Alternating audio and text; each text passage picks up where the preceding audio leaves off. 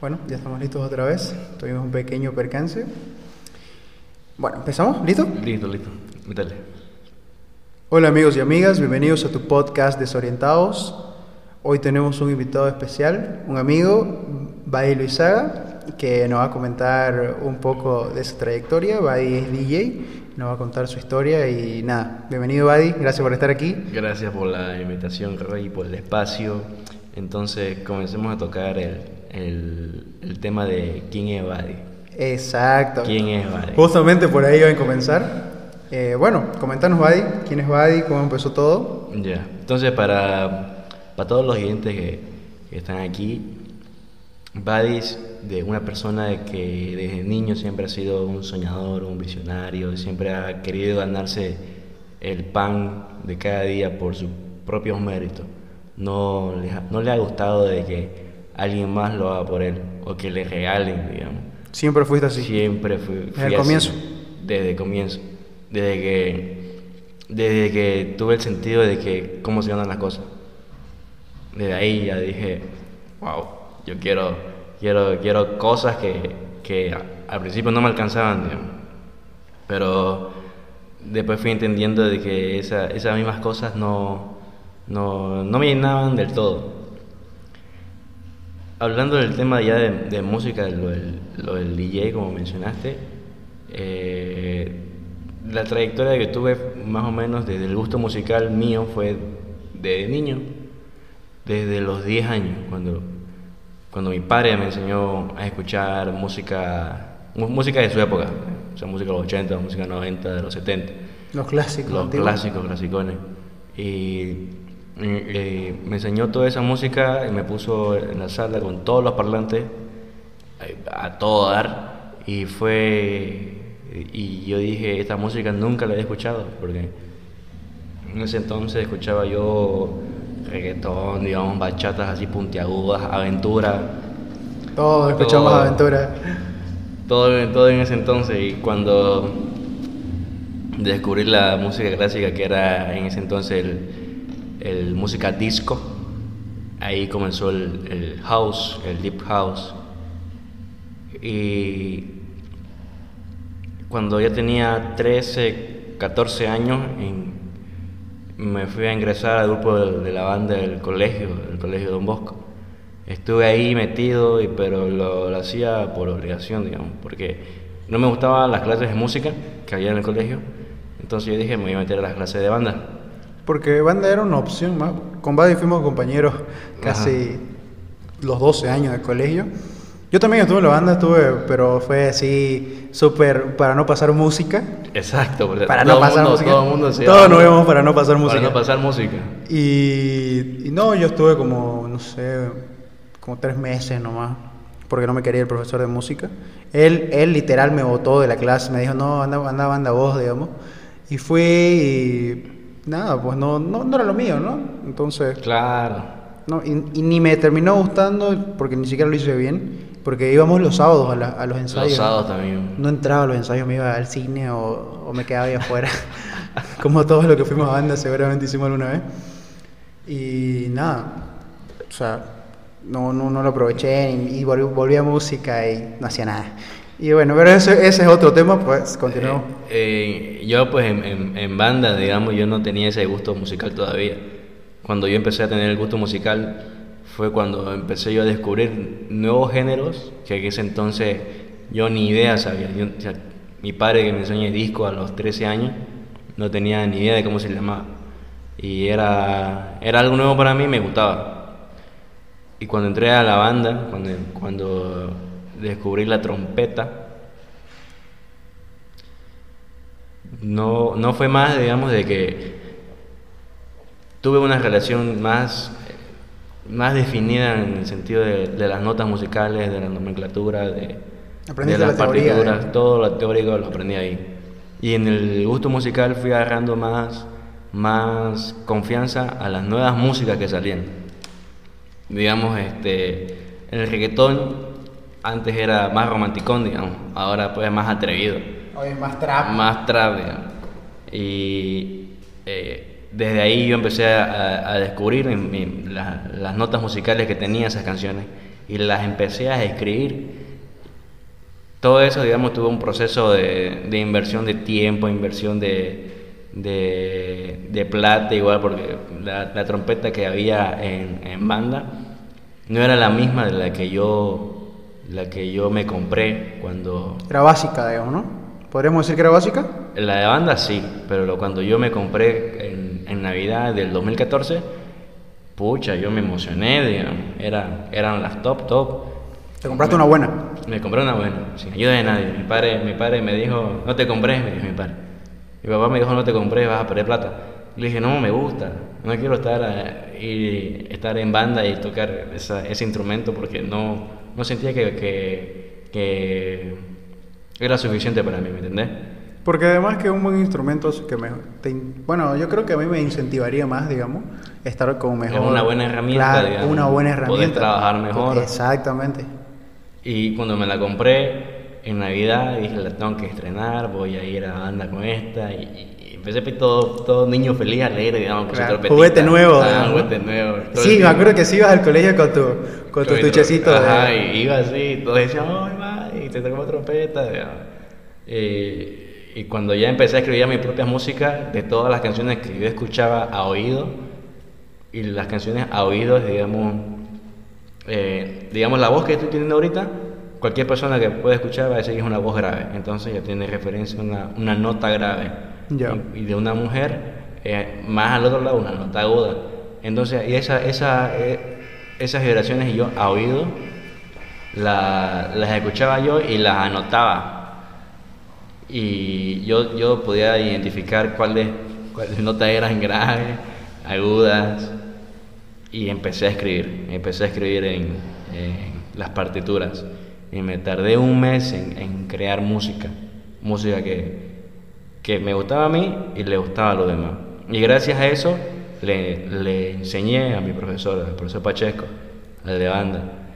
Y tuvimos diferentes, diferentes estilos, digamos. No solamente lo clásico de, de, de banda de guerra La contra marcha. otras, las marchas, digamos, sino que tuvimos varios estilos de, de caporales, de las populares que, que había en ese entonces, las convertíamos en otro ritmo. En ese entonces estaba pues este, El se fue, Despacito, Tu cárcel, Los Enanitos Verdes. Y esa la, la tocaron, ¿no? Esa es claro, esas las tocamos. y Desde ahí, cuando, cuando tuvimos varios eventos fuera del departamento, tuvimos varios viajes. El profesor a mí me nombró y me dijo a elección de toda la banda Democráticamente. ajá, que nadie que nadie llegue aquí es dictadura, digamos, Claro. que, que el profesor haga lo que quiera, ¿entendés? Eh, decidieron ponerme a mí como presidente y representante de toda la banda. Te hablo de una época de 2016, digamos. Yo era, era pelado y tenía mucho gusto sobre la música. Te empezó a gustar de ahí, ¿no? Sí. ¿Podríamos decirlo? Ajá, claro que sí. Y desde ahí, digamos, era como yo representaba a toda la banda y todo lo que tenía que ver con el sonido, el profesor me lo chocaba a mí. O sea, era tu responsabilidad. Era mi podríamos- responsabilidad que la, la banda suene bien. Suene bien. muy bien. Y una, una, una, una música agradable a cualquier oído, puta, hasta me excita, digamos. Claro. Me excita la buena música, que todo, todo el sonido esté bien, bien armónico. Y después de, de, de la banda, el tema del DJ surgió mediante una fiesta que, que yo fui solo. Solo, sí. solo, Solo, claro. pagando mi cover. Peculiarmente solo. Y fue una, un boliche del centro. Y como yo ya sabía, digamos, este, la música que me gustaba a mí y que posiblemente les guste al público, ese, ese DJ ponía solamente música que le gusta al público. No ponía música que le guste a él. Porque, digamos, ¿qué vas a ver vos un DJ que ponga su música, digamos, trap? En un ambiente de boliche, de, eh, de la alta sociedad, digamos, que es Martina. ¿Qué vas a poner trap, digamos? ¿Qué vas a poner Bad Bunny y Dile? Claro. No vas a poner eso, ¿qué vas a poner este eh, Darte o Netflix? ¿Qué vas a poner? Digamos, es muy sexoso, ¿me entendés? Ni cagando, la gente qué va a hacer, digamos? Se va a sentir incómoda. Claro. En esa parte de, de pensar en la gente entra el tema de psicología del DJ. Eso es un estudio muy aparte que yo creo que deberían hacerlo todos, pero no todos eh, tienen el recurso económico. No, La sí. psicología del DJ yo no lo estudié acá, lo estudié virtualmente en México. O sea, la clase era en México y la, la llevaste virtual. Sí, claro, y tengo un certificado. ¿Y pagaste por eso? Sí, es, un, es, es bastante. Es una inversión Sí. significante. Bueno, Es, es harto, después lo hablo. después. Y entonces, eh, como te decía, el, el, DJ de ese boliche sabía poner música en el momento exacto, la- para la mejor perfecta ocasión, y levantaba a la gente. Y yo estaba pues sentado, digamos. Yo, yo quería levantarme, pero no había con quién bailar, ¿me entiendes? Estaba yo solito. Y escuché varias canciones de él, me gustaron. Pero no eran no eran las, las típicas canciones de que alguien pone en YouTube, alguien pone un mixado, alguien te da un flash con todas las canciones y que suene, digamos. Que suena a 5 horas. Exactamente, lo que él hizo fue mezclar música, agarrar notas de, de otra canción y ponerlas a, a otra canción que vaya entrando. Por ejemplo, te puedo poner yo una pista de, de Queen, de We Will Rock You, y te puedo poner la misma pista de Pedidos Yema. ¿Me entendés? Ya. Entonces, ¿vos qué vas a hacer? Tu, tu cerebro, ahí en ese colegio del DJ, ¿qué va a hacer tu cerebro? Vas a bailar We Will Rock You de Queen, pero vas a cantar Pedidos Yema de Cruz Santa. Y Pedidos Yema aquí en Santa Cruz es un exitazo. Claro. Todo el mundo la conoce. Y ahí, ahí solamente te puedo mezclar, digamos, la vocal de We Will Rock You con la de Pedidos Yema. Entonces esa mezcla, esa mezcla musical armónicamente hasta me excita a mí. Cuando yo, yo, la, yo la, hago la mezcla, a todas las personas que, que la están escuchando, no importa su gusto musical, si es reggaetonero, eh, de house, eh, electrónica, esa, esa, esa sensación de tener una música que ya lo escuchaste hace hartísimo, que es antigua, con una nueva que te representa como Santa Cruz, es otro nivel, ¿entendés? Claro, puede, puede gustarle mucho. te, te, te, va- te pone a pensar, digamos, en, en cómo puede hacer eso. Y eso yo puse a pensar cuando estaba... Ese en- momento. Ese momento. ¿Cómo lo hace? ¿Cómo, cómo, cómo puede hacer eso? ¿Cómo? Es O sea, increíble, es un entró, tipazo, digamos. Para entró mí- la curiosidad ahí en ese momento. Ajá, me entró la curiosidad en ese momento. Entonces yo empecé a trabajar, empecé a comprarme mis cosas. Mi primera inversión fue mi teléfono, un J7 en ese entonces, ¿En qué año fue eso? en el 2015, digamos. Ah, un J7 del 2015, 2015, el bien. J7. Y descargué una aplicación que hasta ahorita sigue vigente esa aplicación que se llama Editing Mix. Ya. Lo que hace esa aplicación es, es lo mismo que un DJ, Un mezclador, podríamos decir. sí, pero no Consola, no, no consola, profesionalmente, digamos, pero es mezcla. una consola virtual, podríamos Sí, decir. exactamente. Había dos tipos de, de- de tener esa, esa aplicación. Ya. Uno era tenerlo oficialmente, que era pagando. digamos, Pagando. Y la otra tenerla craqueada. Ya. Yo no sabía craquear. Entonces tuve que pagarla, digamos. Que, ah, pagaste. Claro, la tuve que pagar. me- Ah, me, costó 100 dólares tener la, Madre la licencia. ¿Y eso qué? Y 100 o sea, dólares, digamos, a los 15 años. Eso te iba a decir. ¿De dónde? ¿De dónde vas a Tu papá te da ni idea, digamos. Sí, es mucho. Eh, entonces era, era mucho. Entonces yo no, como yo nunca quise presumir nada, o sea, yo nunca fui de las personas de, oye, mira, tengo esto y vos Ajá. no, digamos. Nunca, jamás, jamás Sí, me vas sí. a ver así, nunca. Yo Sí, prefiero lo- todo lo que yo tengo, dárselo a alguien más. Lo corroboro totalmente. Y cuando yo tenía eso, todos me decían, oye, te, estás jugando free. Porque estaba ahí yo. con- Todo el tiempo. Ajá. Y no se daban cuenta que era una aplicación. Yo, ya yo estaba experimentando con esa aplicación, eh, Claro. hallándole hasta el fondo. 16 años y un amigo de, de barrio este, me invitó a una fiesta. Y las fiestas de, de barrio en, en épocas de 2016, donde. Eran las alguien, fiestas. Si alguien conoce mi casa, si alguien conoce mi casa que está escuchando esto, tengan en cuenta que la cancha no existía Ya. la, la- los vecinos aquí al lado de, de izquierda y derecha y al frente no existían, era, era monte, digamos, era Madre. abandonado. Y la fiesta de calle, la siguiente era, en la otra cuadra. Y fui tipo 10 de la noche, así de escapada. Y una escapada, digamos, a esa edad, mis padres pensaron lo peor, digamos. Claro. Pero yo le dije una mentira a cualquiera de adolescentes. Oye, papá, estoy yendo con mis primos, digamos. me estoy yendo ahí a jugar, qué sé yo, Voltín. ah, ese tiempo de Volting era lo más top. Era el Free Fire de ahora. Y nada, pues me fui con, con vecinos. Fiestas así de barrio. No había DJ, no había nada, fiesta de barrio. la- Ahora, esa, esa gente, esa gente que estamos entrando ahora a un ambiente social donde yo sé que cualquiera puede relacionarlo, gente baja, media y de alta Claro. sociedad.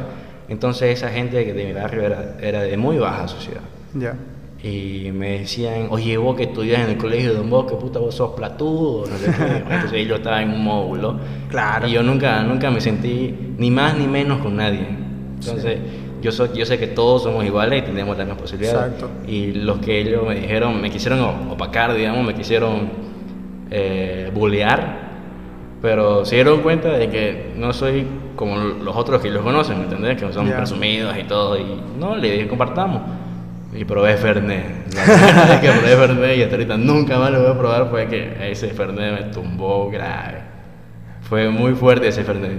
Desde ahí me acuerdo, nunca más Fernet. Badi, ron. Desde ahí nunca más Fernet. A mí me gusta más el Fernet, te cuento. El ron no tanto. No, el Fernet, el Fernet te lo tomo pero así, con calma, digamos. Ya. Pero en esa fiesta, digamos, todo era fuerte. Todo Ya. era o tomás o qué, pues. Claro. Imagínate, de barrio. Yo qué, pues, digamos, no- nunca he sido de barrio. Todo el tiempo paraba pues con mamita y papito, digamos. Y cuando esa fiesta estuvo ahí, ¿tomás o te pegamos? Yo, claro, tomamos de una vez, hecho el, hecho el parado, hecho el machito. No, pues tres vasos después durmiendo. O sea, ese, ese día no, no te metiste en la música. ni- Ese día fue donde, donde yo experimenté con el teléfono que yo tenía y puse, puse rolas y empezaba a mezclar. Y la gente se emocionó. Se te fue bien, digamos. Sí, y hasta la misma gente me recomendó música. Yo que ni idea, digamos. ¿Qué sé yo, digamos? ¿Qué vas a escuchar vos reggaetón a las 3 de la mañana? No, pues cumbia, ranchera, merengue. Toda esa música se escucha después de, del jailongo que es hasta la 1 o 2 de la mañana. Bueno, en ese entonces, ahora estamos en pandemia, digamos. Claro. Entonces yo puse cumbia, puse merengue, puse ranchera. Y le gustaron Y le gustaron. No, no, no bailaban, pero sí cantaban. Ya. Y entonces como era, yo hacía, yo hacía ese jueguito de bajo volumen que canten, digamos, ¿no? Y sonaba bien. Y eso que estabas comenzando, ¿no? Ajá, eso es verdad. No, no, No, era tu prueba, era- Ni idea, ni idea de O sea, nada, estabas estaba probando. Cero, cero, cero. Fue la, la, la iniciativa que, Ya. que me dijeron, oye, ¿quién va a poner música? ¿Quién se va a hacer cargo? Y yo como pues no conocía a nadie más que a mi vecino, dije, claro, yo pongo, no tengo nada que hacer, no conozco a nadie. Claro. Y las peladas, digamos, no eran, no, no voy a decir que no eran ni feas ni bonitas, sino que eran este, más opacadas. Ya. tipo mi estilo de estar ahí, pero hasta ahí nomás, digamos. Entonces decidiste poner la música. Decidí yo poner la música y le gustó a todos, a todos. Y me dijo, ¿por qué no vas a mi fiesta? Tengo yo hartas fiestas aquí en la casa y en otro lado. Pucha, yo tendría que pedir permiso, yo soy, yo soy de casa, volado, le dije, yo soy de casa y, y todo lo que pasa en la casa tengo que pedir permiso. Dale, me confirma. Ya hasta el día de hoy no lo he visto.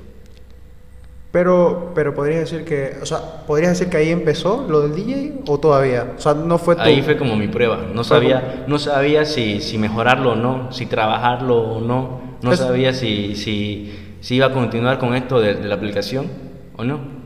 Porque yo, lo- yo, en ese tiempo, a mí no me importaba el dinero.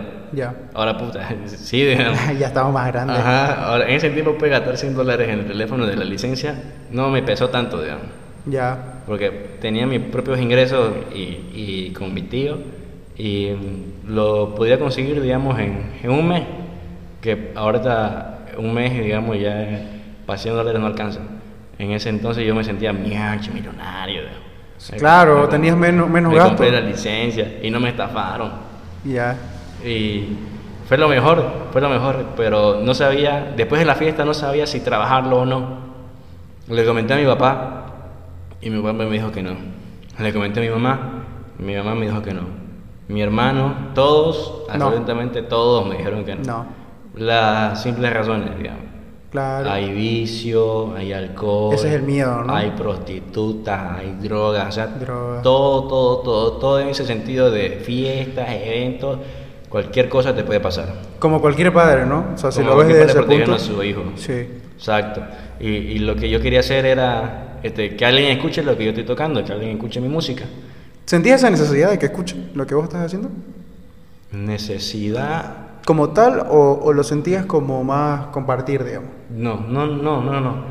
Es más emocional. Que alguien. Que alguien. Eh, no, no que simplemente es un gusto, digamos. Porque un gusto a cualquiera le puede gustar un rato y ya. Ya, Sino entonces, que la gente. sienta lo que vos... Exacto. Que Era yo- como transmitir tu sentimiento a través de la Porque música. te puedo poner una música que te pueda hacer cantar y llorar a la vez. ¿Entendés? Ya. Y vas a decir, oye, ese DJ, ¿sabe cómo me siento? ¿Sabe cuál es mi estado de ánimo? Yo voy a venir acá a consumir por él. Y yo puedo, yo puedo hacer, gracias a Dios, tuve la oportunidad de estudiar en la psicología del DJ, puedo hacer que vos estés bailando, prendiéndote a quien quieras. así, te puedo poner una música así como para aprender, para perrear, digamos. Ya. Y después al rato estás llorando, pariente. Que eso, que eso, eso fue, o sea, eso lo pasaste en tu curso que me decís, ¿no? Eh, No, no lo pasé en mi curso, porque mi curso fue totalmente virtual. Ah, ya. Lo que yo experimenté fue en, en- Ya en la práctica. claro, ya al vivo, con, con personas. La primera vez que lo hice, me botaron de boliche. me botaron de boliche. Oye, ¿cómo vas a poner pues eso? Y No sé qué. Oye, pero si funciona, no. Aquí el boliche es más atreído. Recibí la tratada de mi vida y yo le dije, está bien, no hay problema. le dije. Sáquenme de trabajar, no pasa nada. Y me sacaron del trabajo. Pero alguien ese día, gracias a Dios, fue un dueño a, a escuchar a ese DJ. Y desde ahí me pasaron la pega a ese boliche. Y cuando estuve trabajando en ese boliche, como cualquier dueño con sus trabajadores se pone celoso, digamos. Claro. Oye, ¿por qué te fuiste y me abandonaste? Sos un traicionero. Y yo le dije, oye, pariente, la música que yo pongo le gusta acá. Y le gusta al dueño. Si a vos no te gusta lo que estoy tocando, entonces, ¿para qué me volverías a contratar, digamos? Claro. Bueno, desde ese entonces, el, el- lo que yo quiero que, que, que una persona que me esté escuchando cómo yo estoy trabajando es que me quiera por lo que yo estoy haciendo. Mm, mira. ¿Entendés? Sí. No, no, No, no lo había visto desde ese punto. No simplemente que mucha, me gusta cómo toca, ¿no? Sino que en un trabajo, yo cuando estoy sintiendo la música y que las demás personas también la sienten, observan quién la pone. Ven quién está poniendo la música. En cualquier ambiente, pariente. Cuando estás en un restaurante, buscar lo- lo- los sonidos del parlante de quién está poniendo música. Por ejemplo, en un boliche, lo primero que haces es buscar un- quién está poniendo la música. En un junte, quién está poniendo la música. ¿Me Claro. ¿Entendés? Entonces como que voltean a ver, todas las personas, absolutamente a todas, no se dan cuenta que están volteando a ver quién está poniendo la música. Y lo que yo quiero, yo sé que otros DJs tendrán sus preferencias de, de qué es lo que quieren, pero lo que yo quiero es que alguien me quiera por lo que yo estoy haciendo. Y eso, y eso para, o sea, para llegar a ese, ese discernimiento que llegaste vos en tu proceso de que fue, o sea, recapitulando, ¿no? Empezaste, todo empezó cuando, cuando fuiste con, cuando escuchaste la música, me dijiste que escuchaste un DJ. Sí, cuando escuché a un DJ ahí en el boliche, cuando fui solito, Ah, fuiste de- solo. ajá, solingo ahí, tuve Sí. que parar mi cover y matopear al, al de guardia. de- Después de eso, eh, tuviste, eso, eso estuviste en la banda, ¿no? Eso fue durante, Durante, durante, la, durante banda. la banda, Y después de la fiesta del boliche, tuve la fiesta de, del Río. De, de tu barrio del y, barrio. y ahí, ahí fue como que se te fue perfilando todo. Sí, exactamente. De ahí fue como que, eh, sin alejarnos del- de la escalera de la vida, Ujú. Comencé a, darle más interés, a escuchar más música, ya no solamente el gusto que me gustaba, sino a escuchar ya música para mayores, porque mis padres me decían, vamos a ir al junte de, de tu tía, de su cumpleaños. Claro, papá, vamos, le dije. Y como que no había nadie que poner música, entonces yo ponía música. Y yo pues que iba a saber, digamos, que un gusto le guste, que mi gusto le gusten a ellos. No, pues me trataban, me pegaban. los, los borrachos adultos son así. Claro. Y entonces lo que decía era poner cumbia, y de ahí ya sabía, digamos. Diego Ríos, Rafa, Américo, La Noche, todas esas cumbias Ah, fuiste, antiguas. fuiste ampliando tu repertorio. digamos. Exacto. Fui averiguando más y averigué más género. Cumbia, salsa, merengue, bachata.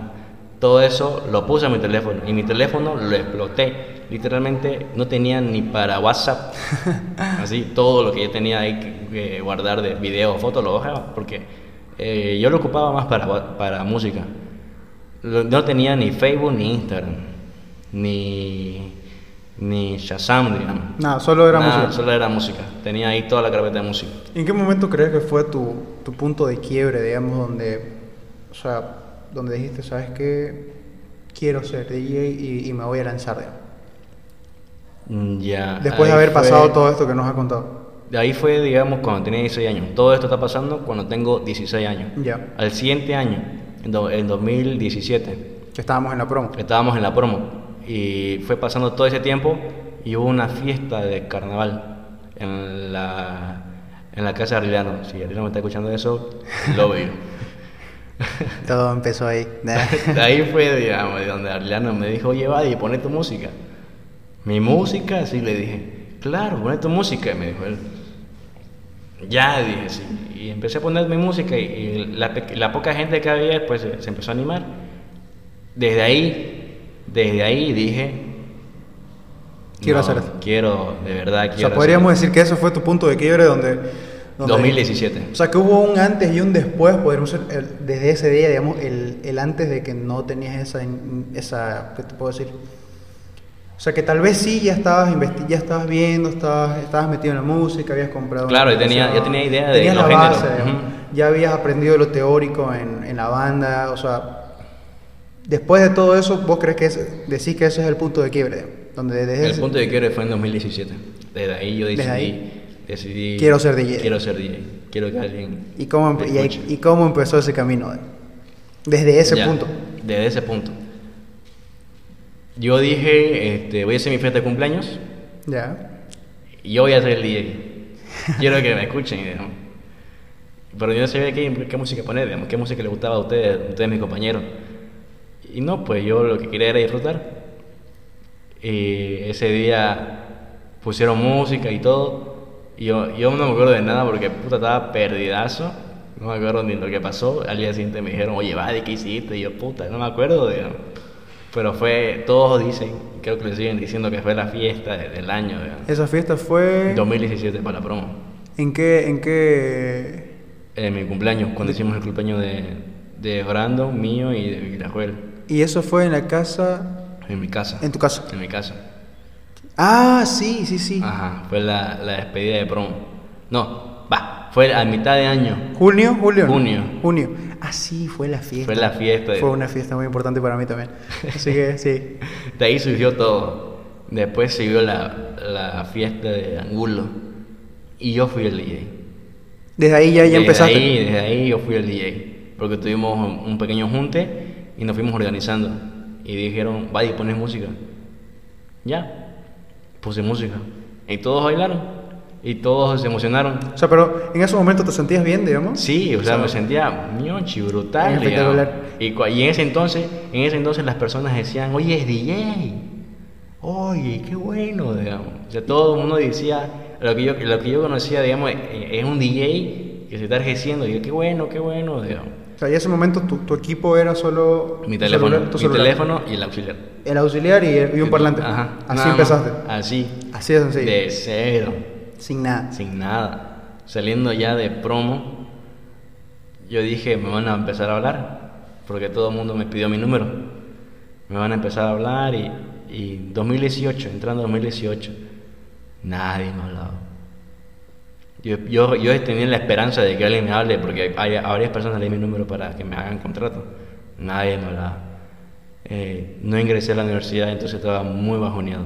Sí. Me aplacé tres veces entrando a la Gabriel. Yo también, así que... Tres veces me abracé y estaba súper bajoneado. Todo ese semestre de los seis meses me dediqué a trabajar.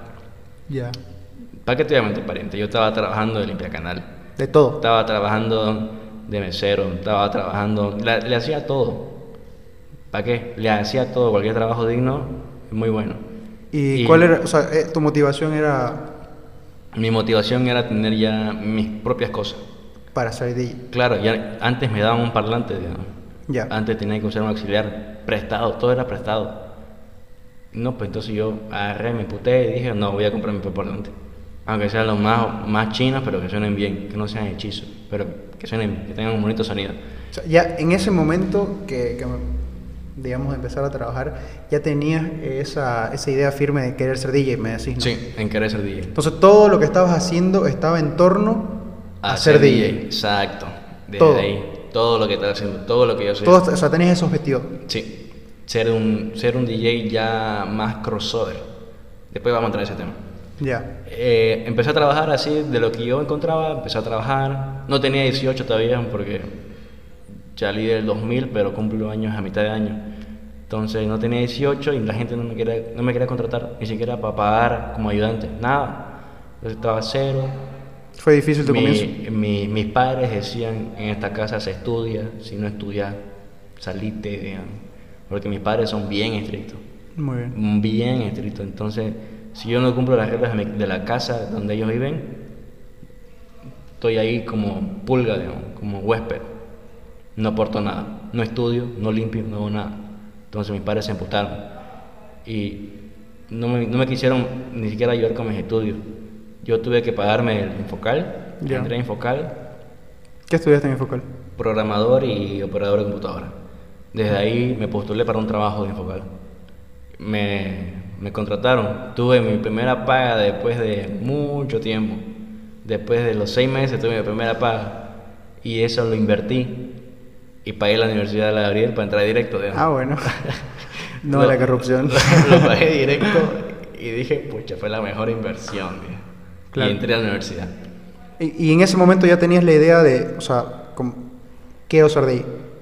No, desde ahí empecé a, a relacionarme más con la gente para que de, de buscar quiénes hace fiesta, quiénes no, quiénes hace fiesta, quiénes no. Pero seguías con el objetivo de ser DJ. Exacto, exacto. Pero todavía no tenía, no tenía los equipos, no tenía las herramientas. Solamente yo sabía que alguien hacía fiesta y yo me chimaba y yo ponía la música. Claro. Entonces esa era, esa era mi pega. Gratis, todo gratis, digamos. Todo gratis, todo el Claro. trabajo lo hacía gratis. Y empecé así, con el pequeño trabajo que tenía como garzón, me, empe- me empecé a comprar mis propios equipos. Fuiste ahorrando. Gracias a Dios tengo cuatro parlantes, digamos, que me pueden servir para eventos, para cualquier junte, inbox. no vamos a dejar tu número al podcast. Desde ahí me compré mi parlante, me costó un dineral, o sea, fue harta plata que yo manejé y, no, o sea, no me la creía, digamos. Que lograste juntarlo. Exacto, pucha, digamos. Yo quiero, ¿Cuánto tiempo?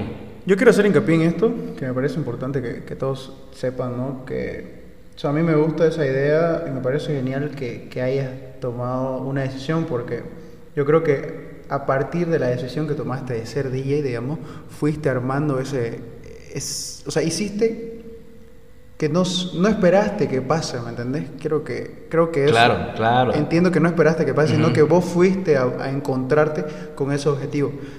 Porque mira, me estabas contando que trabajaste de, de lo que pillaste, digamos. De lo que pillaba. te acomodaste a, la- a- a las exigencias de la familia, que, son, que creo que son importantes, y, y ya, ya tenés tus cuatro parlantes, digamos. Y que con eso trabajas. Claro, con eso hasta ahorita de hoy trabajo. Y el- eh, cuando estuve ahorrando para los parlantes, o sea, me entendés que estaba quebrado por la inversión de la universidad. Entonces es casi, casi lo mismo lo que me costó, pero un poquito más. Y fue, fue muy, muy duro para mí porque no tenía ni un peso. Y dije, hice una inversión en parlantes y nadie me está contratando. No sé cuánto cobrar. Y la primera fiesta que tuve fue en la universidad, donde yo llevé mis parlantes y yo toqué con, con mi teléfono. Y le gustó. Pero no era, no era música profesional como un DJ que ahora escucho, no, no era así similar. Y lo entiendo, digamos, estoy pe- empezando. Estás empezando, claro. Y a la gente le gustó. Y de las 100 personas que ahí vi, que, ahí, que estaba ahí, a unas 10, digamos, pude lograr que tengan mi número. Y de las 10, hice una estadística de las 10. Y dos solamente me hablaron. Por cada 10, dos me hablaban. Por cada 10, dos me hablaban. Máximo dos personas me hablaban. Y por cada mes, un evento. Un evento, un evento, un evento. Y así fue hasta finalizar 2018. Y después, cuando yo iba a Boliche, iba a boliche y yo veía al tipo de ahí, pucha, qué tipazo, digamos. Claro, tocando. Claro. O sea, tenías la curiosidad de saber cómo estaba Y él mis ahí. amigos, o sea, mis amigos me decían, oye, ¿por qué no tocas así, viejo? Digamos, Mierda, que sos pele. Y yo, ¿qué? Eh, Voy a mejorar. le decía. Y cuando íbamos a boliche, yo empecé a bolichear. Y yo me emputaba. Yo me emputaba porque, pucha, yo quiero poner esa música, ¿por qué no la tengo?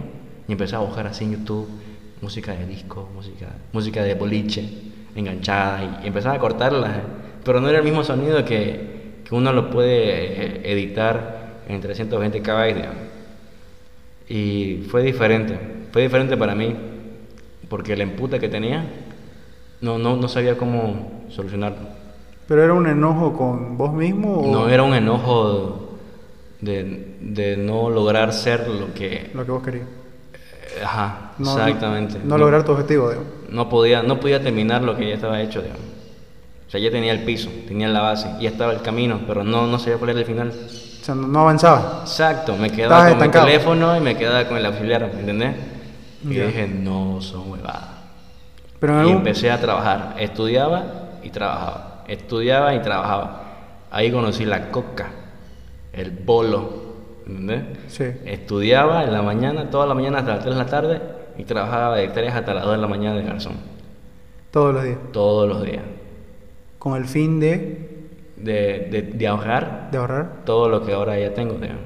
con la laptop, el controlador.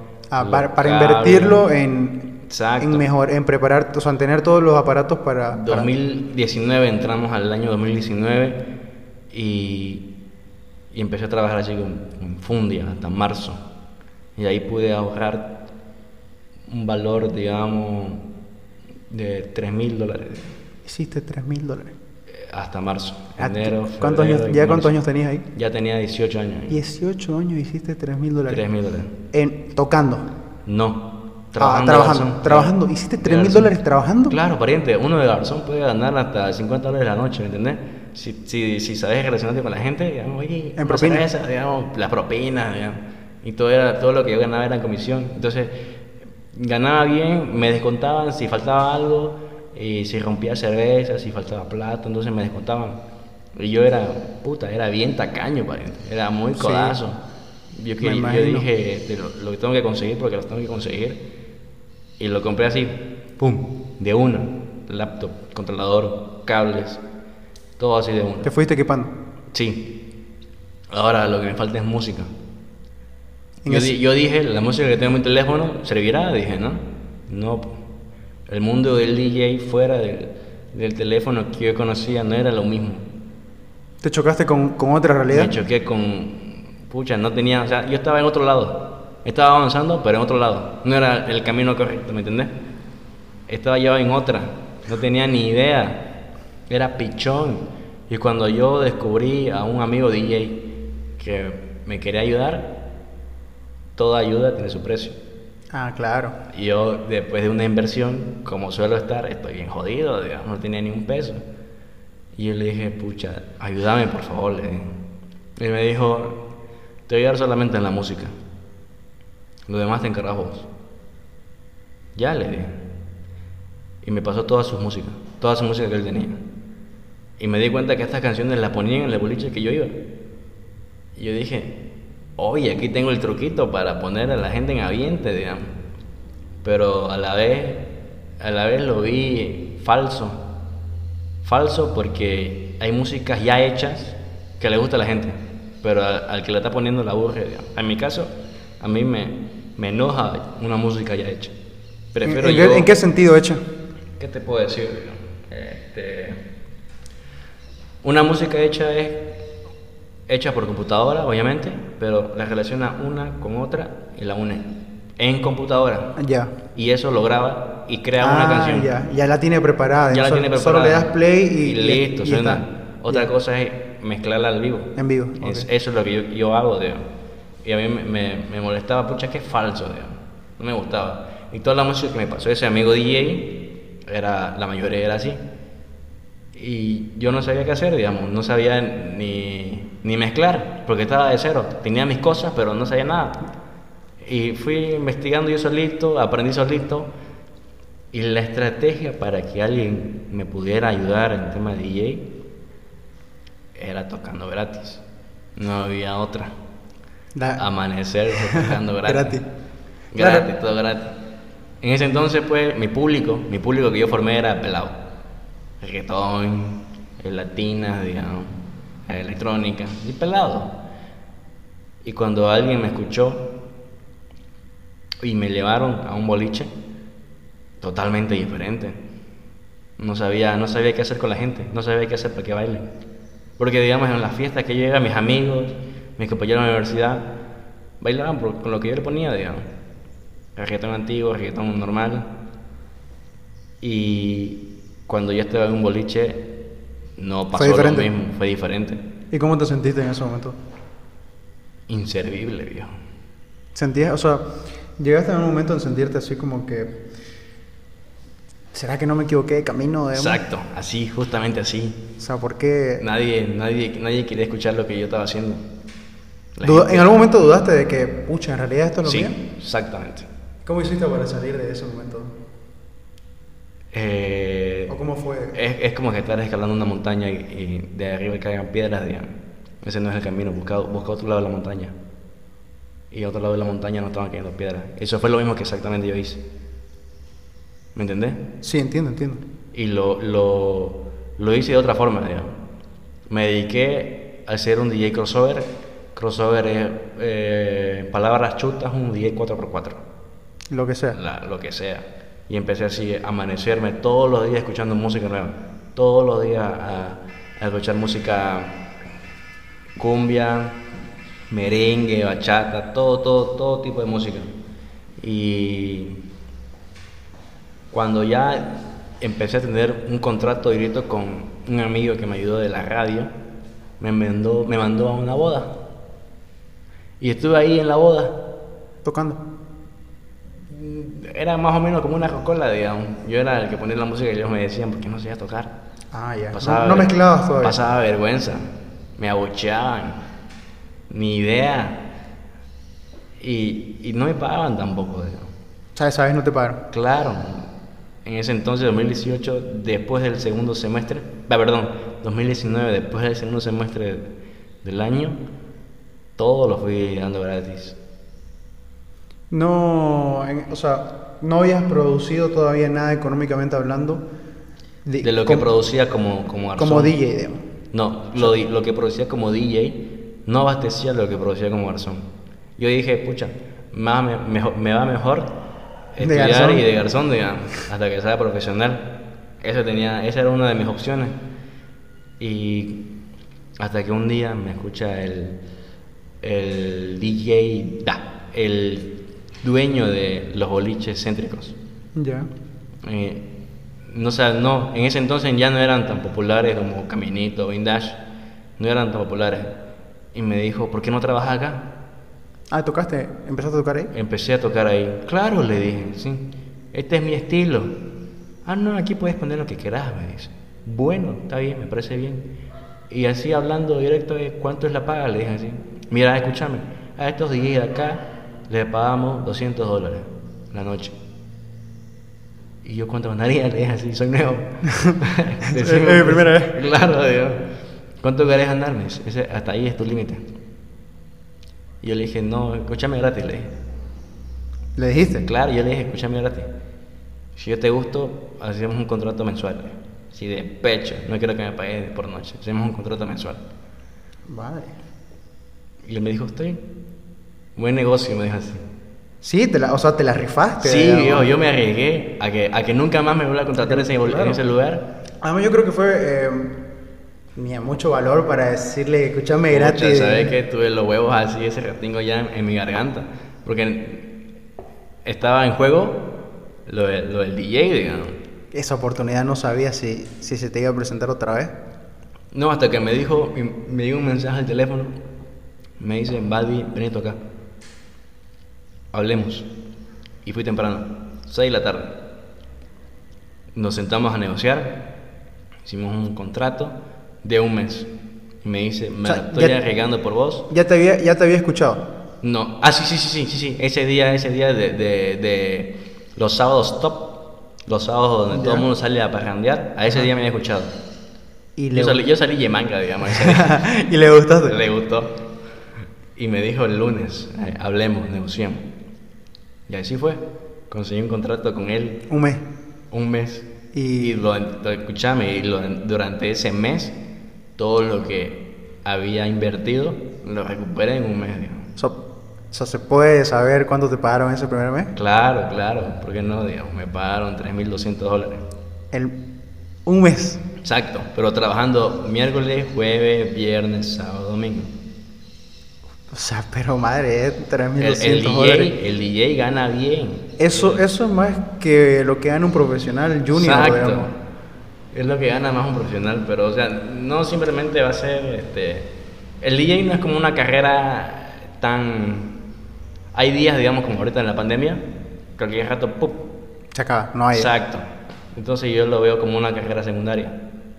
Eh, todo lo que tiene que ver con el sonido, porque a mí me encanta todo el tema de, de la música, y lo veo como algo secundario.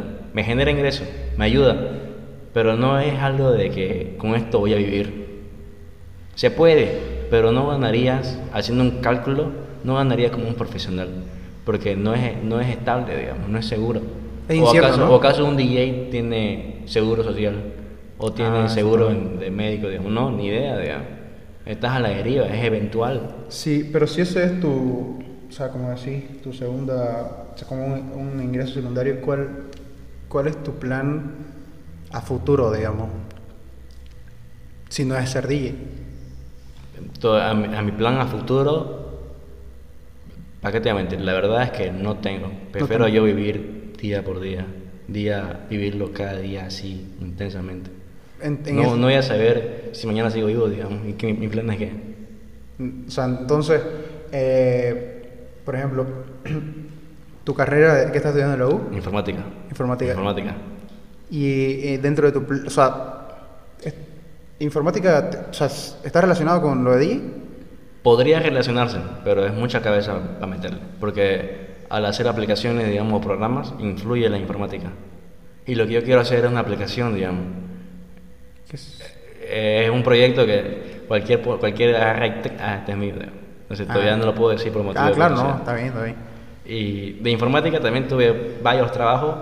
No sacaba lo mismo que DJ, obviamente, pero me ayudó. Ya, después del contrato con el señor S, ojo, que trabajaba en Caminito y Vintage, Ya. me tiene que matar, me tiene que rajar, sí o sí. Después del contrato del mes, no me volvió a hablar. Notable. No me habló. Pero ya te había pagado los 3.200. Claro, ya me había pagado. Me había pagado por quincena, digamos. Ujú. El- durante el mes, la primera quincena, la mitad, la segunda quincena, la mitad, y así fue generando. Y después de, de ese lugar, yo dije, me tengo que hacer conocer, tengo que ponerle un nombre. No se ve ni, ni- Ah, ¿no tenías nombre? No tenía nombre. No tenías... Nada de nada. Y, y dije, mi padre me dijo, ¿qué sea tu nombre? Me dice. ¿De verdad? Claro, Buddy. Oye, pero no, no es tan llamativo, le dije así yo, yo opacándome, digamos, yo siendo negativo. Ah, ¿qué sea tu nombre? Ya le dije, eh, me empecé a hacer un logo. Así yo solito lo hice. DJ Buddy. DJ Buddy. Y me, me fui así a presentar a varios boliches. Nadie. Cero. Ya tenemos DJ. Pucha. Me fui con otro DJ así porque me ayuden, oye, a enseñarme a tocar. Porque vos sabés que como estuve con ese señor, el dueño, lo único que hacía era poner música, no mezclaba, todavía no mezclaba. Ponía música, no era como una jocola, ¿no ves que te dije? Sí.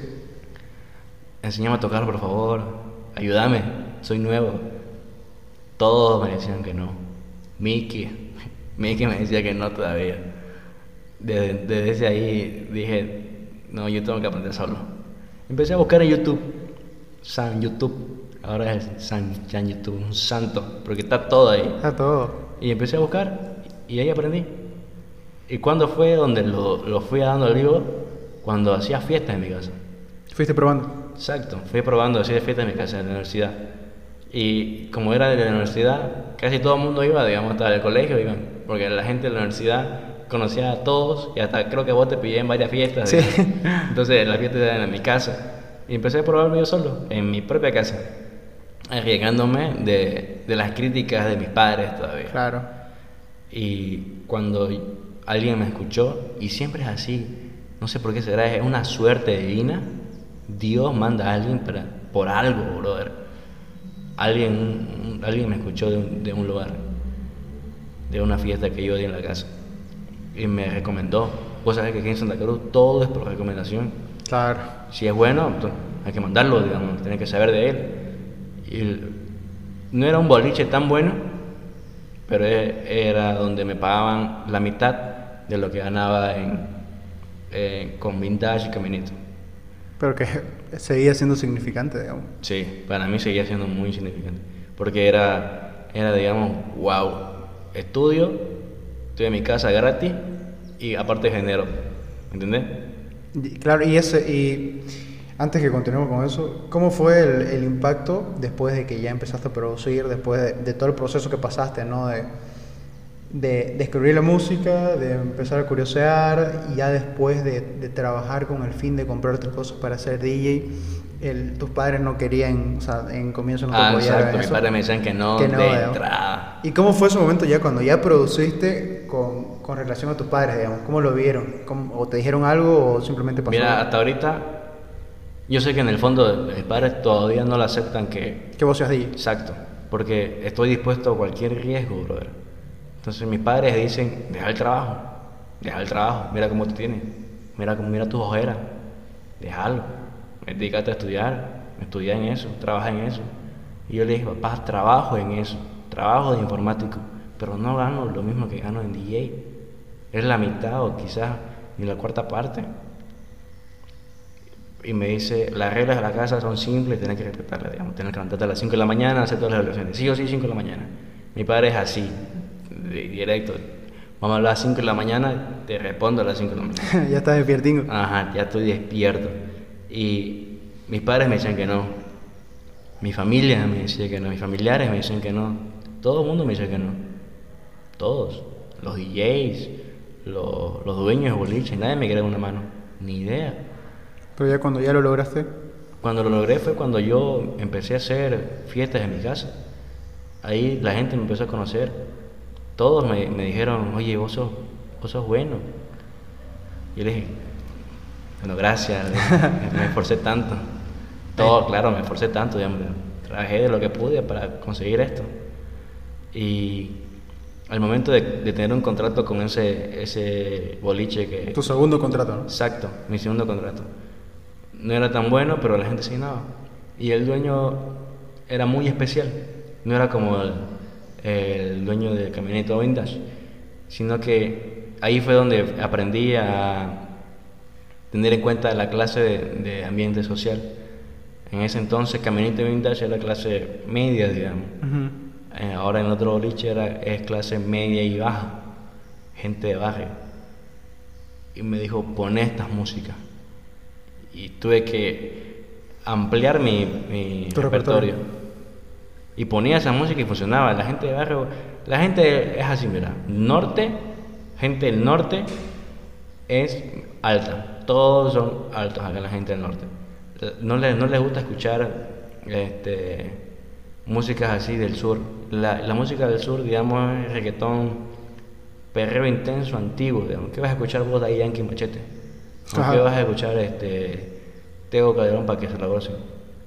Ni idea, digamos. La música del sur, va, la gente del sur, aquí en el departamento, escuchan todas esas canciones, escuchan así más atrevido, más funky, funky atrevido. Ujú. Todas esa- e- ese- esas percusiones bien, bien atrevidas, digamos, pero bailables, para, para, para perrear, digamos. No es, no es un bailable. La gente del norte se clasifica de que bailan hasta ahí, digamos, sea, están tranquilos, bailando normal, y la gente del sur pues ya están ahí ya un poco más y ya tiran, digamos, en la fiesta. ¿Eso lo, ¿Eso lo pudiste percibir en, en los boliches? Sí, ahí fue donde descubrí la- el ambiente social. Y de ahí, después de ese segundo contrato, Después del boliche me empezaron a escuchar varias personas de, de eventos. ya. de eventos Madrid, digamos, un ejemplo. Entonces me empezaron a, a buscar para 15 años, para bodas, para fiestas privadas. Porque ya tenías todo tu equipo, ¿no?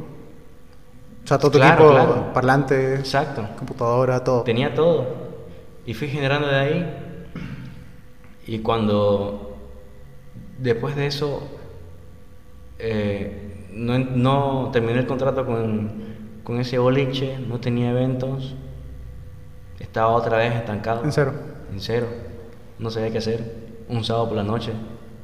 ¿Qué voy a yo acá en mi casa? No estaba nunca en Claro. mi casa un sábado por la noche. Y me, me, me, me estuve varado. 2019 a finales. Y dije, no, son huevadas. Tengo que, tengo que hacer algo en Año Nuevo o en Navidad. Y justamente abrió ese boliche en Navidad. Me contrataron. Y cuando abran en fechas, en fechas así importantes, pues me el doble. Y desde ahí alguien me escuchó y me mandaron a Texas. Tocaste en Texas. Texas Estuve es en Año Nuevo en Texas. Brother, la plata que me pagaron ahí, fulminante. Yo, yo dije, es un chiste, le dije así al dueño. De verdad, el dueño casi me pega. ¿Cuánto te pagaron? Si se puede saber. Claro, solamente por seis horas de tocada no amanecida, por seis horas de tocada me pagaron 1400 bolivianos. Un día, Sí. seis Es horas. altísimo. El promedio gana, ¿cuánto? 10 pesos la hora. Es un trabajo normal. Claro, imagínate hasta las 11 de la noche, solamente 6 horas. Y yo le dije, ¿y las otras 6? Te aumento, me dice. ¿Cuánto, ¿Cuánto me cobras? Me dijo así. Brother, primera vez, eh, primera vez que estoy tocando en Año Nuevo en un lugar como este.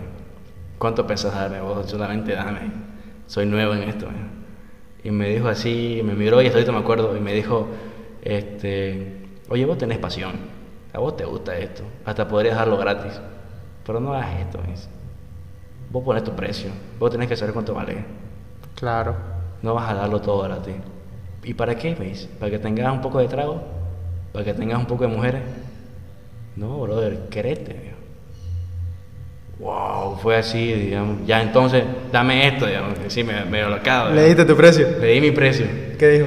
De una. ¿Lo aceptó? Lo aceptó y me aumentó. Y esa noche gané la mitad del mes que había tenía el contrato. Madre. Se te fue en una noche. En una noche, en la noche de nuevo. El DJ gana hartísimo cuando son fechas, fechas cívicas. O fechas importantes así, digamos. ¿Qué tal un 24 de septiembre? ¿Alguien hace fiesta?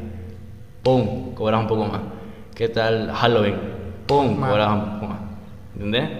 Y de ahí fue, wow, con esto recuperé todo el tiempo perdido del, del segundo semestre de 2019.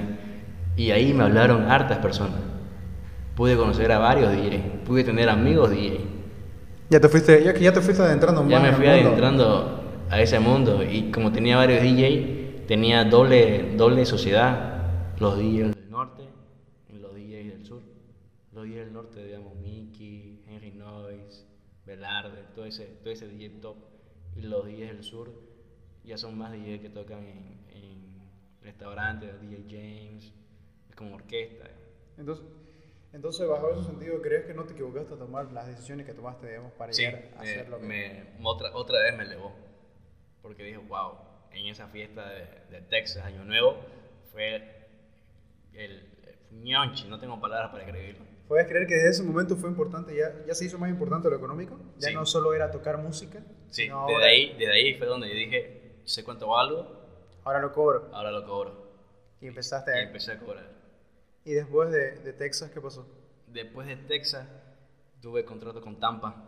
Tampa, tocaste en Tampa, Y en genial. Piñata Brava, desde ahí encontré a- al dueño y como cualquier otro DJ, eso, eso lo aprendí de alguien. Si vas a querer a un lugar donde ya hay un DJ, ten en cuenta de que le estás quitando la pega a una persona. Ujú. Ahora vos velo, si vas a ser tan, pero tan huevón de, de hacer eso con una persona, o que la otra persona elija. La otra persona que tiene que elegir es el dueño. Y yo le dije, pucha, yo prefiero mil veces que lo elija él. Y ahí fue donde me dijo, no, brother, ahí tenés que ser un poquito más, más, ¿Más frío? sí, exacto, porque es tu, tu vida. Es tu trabajo, tu tiempo. Si Exacto. no, si no lo haces bien, ¿de qué vas a vivir? ¿De qué vas a comer? Exacto. ¿Entendés? Entonces fue donde dije, tenés razón. Y entré a Tampa, entré a Piñata. Y estuve ahí un mes hasta que llegó la cuarentena. Y ahí fue Y ahí fue brutal. otro bajón total. Otro bajón. no- Afectado Yo- más, de, más de ocho meses sin tocar. yo quería vender los equipos. Lo estaba a punto de vender y mi padre me dijo, ¿por qué no haces, este, por qué no te dedicas a hacer música? ¿Cómo hacer música? Le dije, extended. Música extended es la, la música que, que, el DJ crea para poder trabajar. Me dijo mi papá, claro, ¿por qué no haces eso? Yo te pago un curso, me dijo. ¿Qué? Claro, eh, y qué tacaño, pero bueno. ah, ya, gracias. Y me pagó un curso. Y dije, este, no, como, como al principio, me siento endeudado. Sí, pero, pero yo creo que indiferentemente de eso, digamos, eh, son tus padres, y ellos siempre van a, van a... O sea, no, no es que, no sé, no es, no es que te lo estén prestando, pero puede ser una muestra de su cariño, digamos. Sí, pero no. sí, pero no, ya. No, brother, no. Si alguien me quiere dar algo, yo, yo de todas formas me siento endeudado. Yo siento que le debo a esa persona. ¿Es tu sentir? Sí, es mi cariño. Y bueno, ¿y después de eso? Después de eso, los primeros tres meses de cuarentena, empecé a investigar en San YouTube todo, todo referente a música. Todo cómo se podía crear una música, cómo, cómo tenía las notas musicales de, de una música.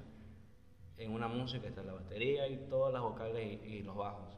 Entonces, lo hacía tan, tan detallado que podía con una tecla manejar como un piano. Una tecla manejaba el bombo, batería, un vocal, todo, todo, todo. Y ahí fui descubriendo que podía crear mi música. Y empecé a hacerlo, empecé a hacerlo en, en ese entonces. Y, y, ya, no, ya no necesitaba que alguien más me pase música. Ya, lo fuiste, ya fuiste mejorando. Exacto, y, y empecé a hacer mi propia música. ¿Me entendés? Y durante.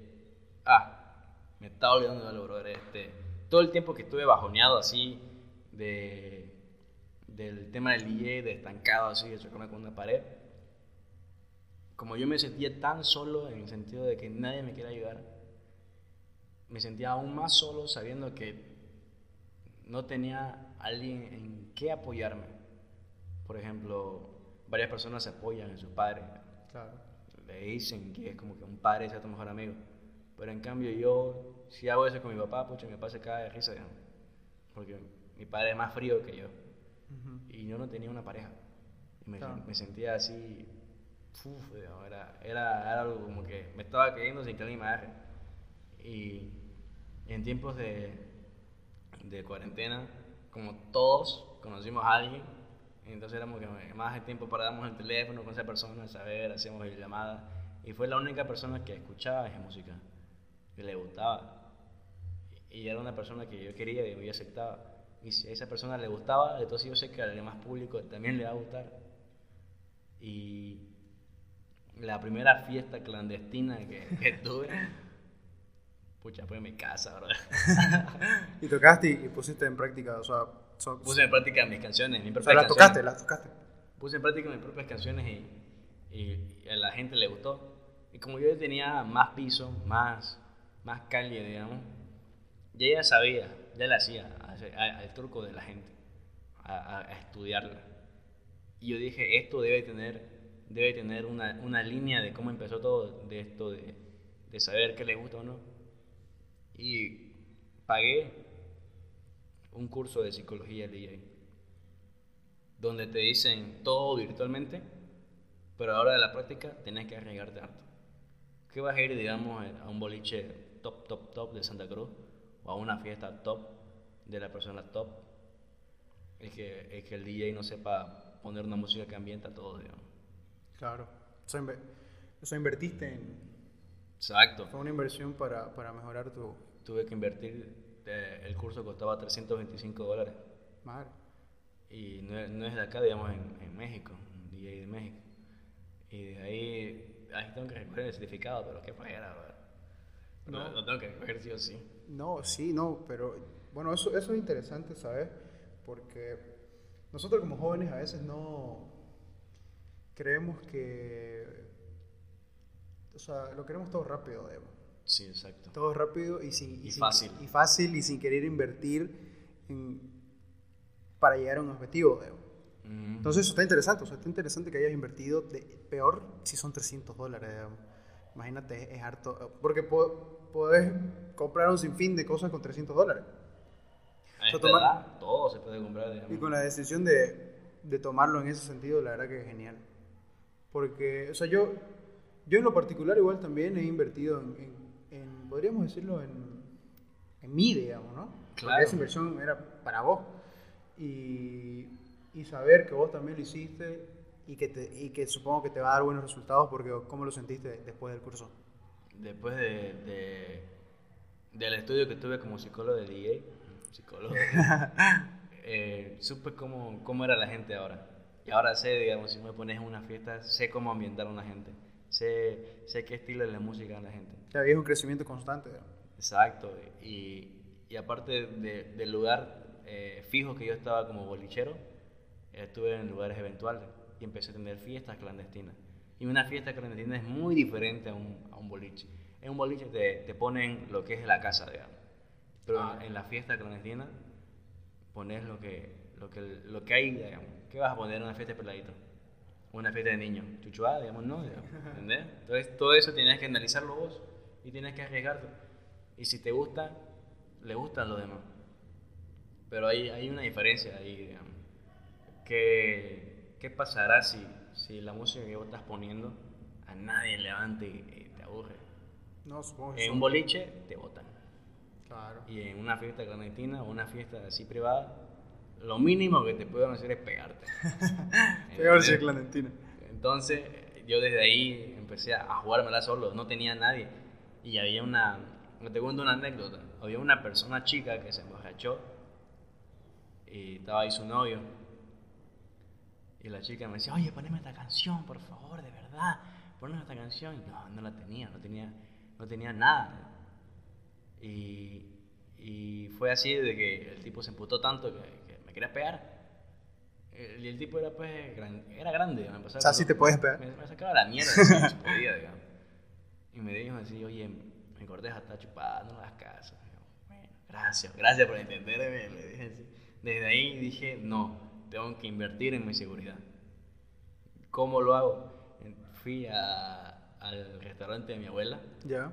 y me saqué los dos guardias que estaban ahí. Entonces los contrataba para mi, mi seguridad privada. Me alcanzaba, gracias a Dios, me alcanzaba para, Para pagar eso más. para pagar eso más. No, está genial. Y, y yo sabía que cualquier fiesta clandestina tengo que llevarlos a eso porque no hay seguridad, ¿entendés? Claro. Sí, No, todo sí. el mundo se pelea. ¿Y, y tus cosas qué? ¿Tus parlantes qué? Digamos, todo lo que invertiste qué. Una vez me pasó que echaron trago a mi laptop, echaron trago a mi, a, a mi equipo y no sonaba, digamos. Y la reparación de cada uno, de mi laptop me costó unos 50 dólares. Y del parlante tuve que cambiar todo, era como un parlante nuevo. Entonces lo tuve que remodelar todo y fue otra pérdida. Claro. De, a- de a partir de ahí, digamos, Ya lo, lo sentiste necesario, digamos. Exacto. Y empecé a tenerle más confianza a, a mis propios amigos. Claro. A, a querer. Ya no quería, ya no quería tener fiestas, ya no quería. Fue así un momento donde ya, ya tenía lo que yo quería, Ajá. pero ya no, no tenía lo que, lo que me, lo que me faltaba, ¿me? Tener, tener una buena compañía, tener buenos amigos. Y fue donde dije, voy a dejarlo un rato. de- Y no agarré contrato. Desde que agarramos eh, en cuarentena dinámica de septiembre, de agosto, no agarré contrato de fiestas calentinas. Para nada.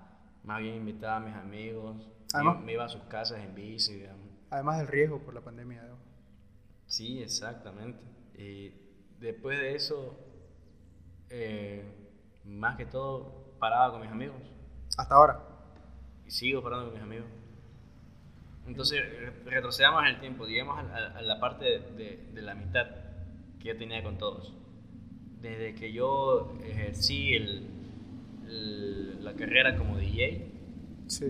varios amigos, no todos, pero varios amigos, me consideraban, digamos, que yo era su centro de, de que conmigo tienen chupa, ¿entendés? Ya. Entonces yo no voy a pagar nada porque va de, El pone de casa, digamos, y es el DJ. Y ahí fue donde, donde mi madre me comentó, eh, te tienes que saber quiénes son tus amigos, no sé qué. Claro. Y yo lo que realmente quería era que me escuchen, nada más, no pedía nada más. Y cuando tuve así una, una, una estancadera directo chocando contra la pared, ¿quién estaba ahí? Fue un solo mejor amigo. Él estaba ahí y está en todo, todo tiempo. ¿Para qué te voy a mentir? Él está ahí, él va a mi tocada, él, él me acompaña. Si yo, si yo me chupo, él hace lo que intenta por, por meter música, digamos. Y, Y es nada. necesario, ¿no? O sea, porque te hace sentir bien.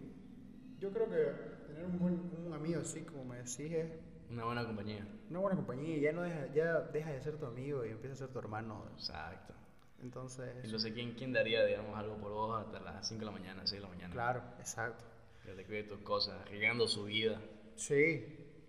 Entonces, si vos, digamos, pudieras hablar con el Buddy de 2016 y, o, o te encontrás, o si vos tuvieras los 16 años y viene el Buddy del futuro y te cuenta todo lo que me contaste y todo lo que pasó, ¿le creerías, digamos, que ese Buddy llegaba a facturar 3 mil dólares un mes?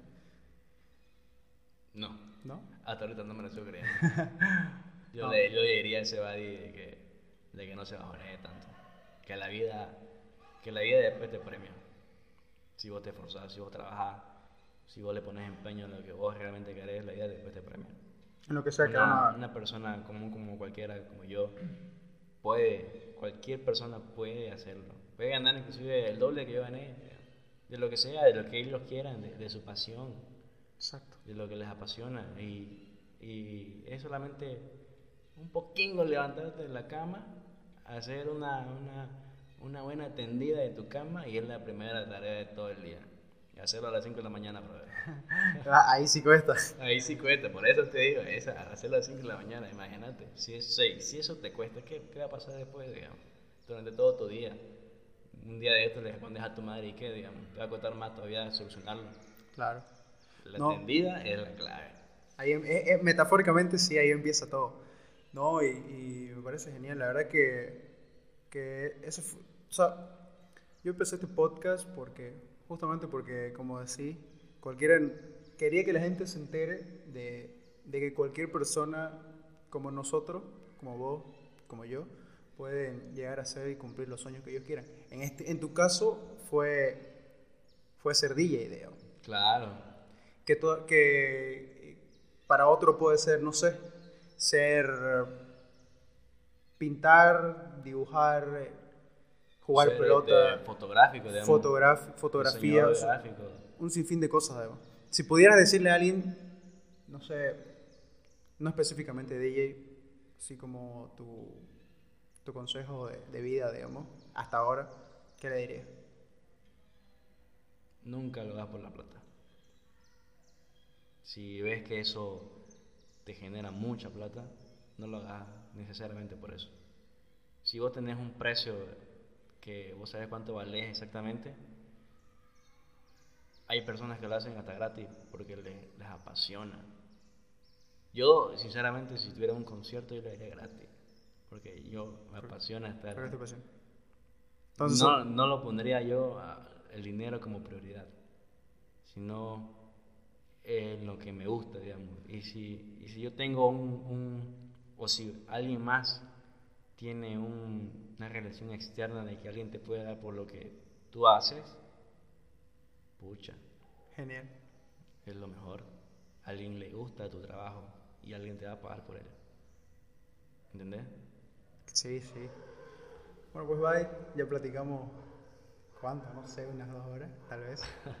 La verdad que te agradezco por haber acompañado hoy. La verdad que, viejo, no sabía que habías pasado tantas cosas. Oh. No había sabido que... que Y te eso es solamente el tema de DJ, otra cosa es nada más interpersonal. No, no, cuando querrás podemos, podemos grabar otro, si Claro. querés hablando ya de, de tema de, de- de simplemente de la vida, ya no específicamente de tu de DJ. Pero la verdad que gracias por venir, eh, me, me encantó haber charlado con vos hoy. Espero que ya de aquí a un tiempo, yo creo que hoy en la noche sale, lo subo el podcast. De una vez. Y no, gracias por venir, brother, te agradezco.